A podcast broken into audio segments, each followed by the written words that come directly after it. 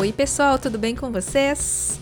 Meu nome é Lucimara Micaro e este é o Mesma Carol Podcast, o podcast para alunos iniciando no idioma inglês. Sejam todos bem-vindos e muito obrigada pela escuta. Hello, students, how's it going? Voltamos a falar sobre o Simple Present, mais um episódio sobre o Simple Present. Terminei o episódio anterior falando sobre a preposição at. Seguimos falando sobre preposições agora. Vamos embora. Bom, já que eu falei de at, eu vou falar de on e vou falar de in. O at é super específico, a gente está falando de um horário específico. On já fica mais amplo, mas não é tão amplo assim, é um tiquinho mais amplo do que o at. On se refere a dias, a datas, dias da semana, datas específicas. Por exemplo, on Monday, na segunda. On my birthday, no meu aniversário. On December 1st, em dezembro, em 1 de dezembro. A gente usa preposição para falar em 1 de dezembro, 1 de dezembro. Mas é data, a gente precisa colocar o on. On December 1st. E quando a gente fala in, in, a gente fala de um período de tempo maior, maiorzão, mais abrangente. Então inclui meses, anos, décadas, séculos, certo? Então, por exemplo, eu falo in December, sem a data é o mês, in December. In 2021, 2021, que é esse ano, né? In 2021 ou in 2021, que é um jeito bem comum de falar a data, que é quebrando em dois parzinhos. In the 90s, nos anos 90 in the 21st century, no século 21, e assim por diante. Então a gente tem essa progressão, né? At mais específico, on um pouco maior e in um pedação de tempo bem maior, bem mais abrangente. In on at, lembra o que para você? Para mim, lembra Ivonete, o nome Ivonete.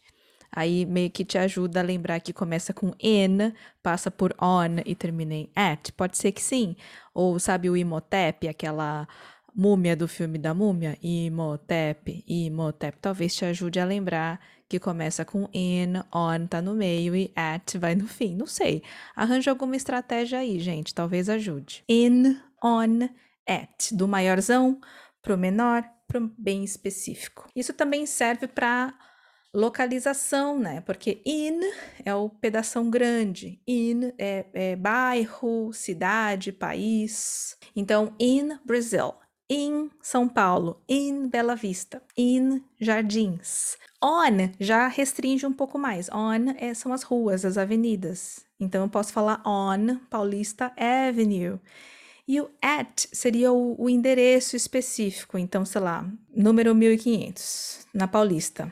Aí eu falo assim, at 1500, eu falo 1500 para ficar mais fácil. At 1500 Paulista Avenue. Eu já usei o at para falar o número, então eu não preciso falar on Paulista Avenue. Posso falar, mas não precisa. Já com data eu preciso falar on e preciso falar o at, se for mencionar tanto o dia quanto a data. Aí eu falo on December the 1st at 2 p.m. Enfim, do maiorzão pro menorzão.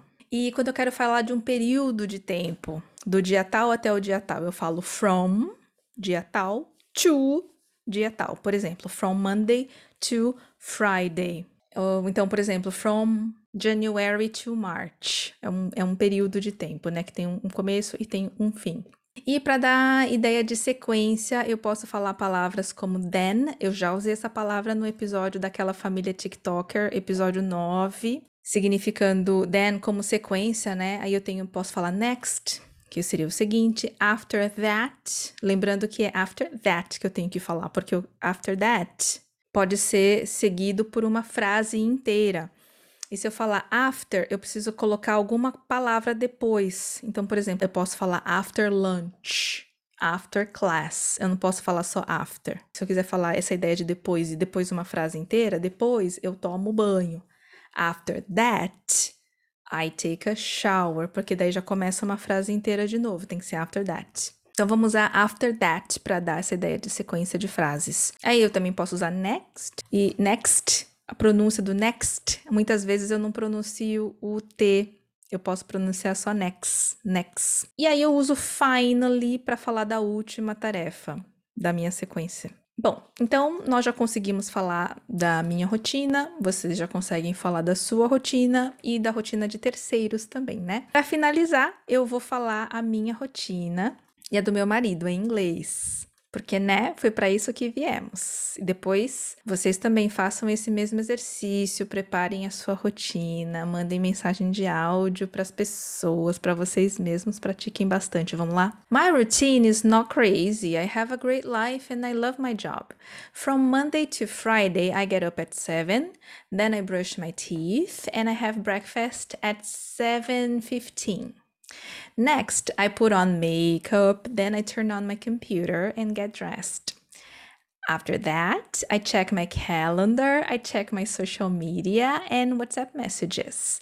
I give my first class at 8 a.m. and I teach from 8 a.m. to 10 a.m. Then I go to the gym at around 10:30. Next, I prepare my lunch. On Tuesday and on Wednesday, I teach a class at 1 p.m. So I have lunch at noon. On Monday, on Thursday and Friday, I have lunch at 1:30 p.m.